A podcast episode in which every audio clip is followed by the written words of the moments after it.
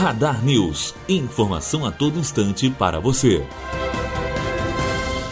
O Corredor Cultura, que fica na sede da Secretaria de Políticas para Mulheres, Idosos e Direitos Humanos, na rua Antônio Barreiros, no bairro Nossa Senhora das Graças, vai receber até abril a exposição Mulheres de Força.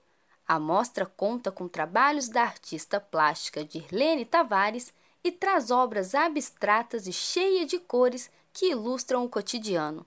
Recebe também da artista plástica Bernadette Faria, responsável pelo projeto Octo VR, formado por mulheres que confeccionam e doam polvos de crochê, que simulam o ambiente uterino para a recuperação de prematuros internados em UTI neonatal de Volta Redonda.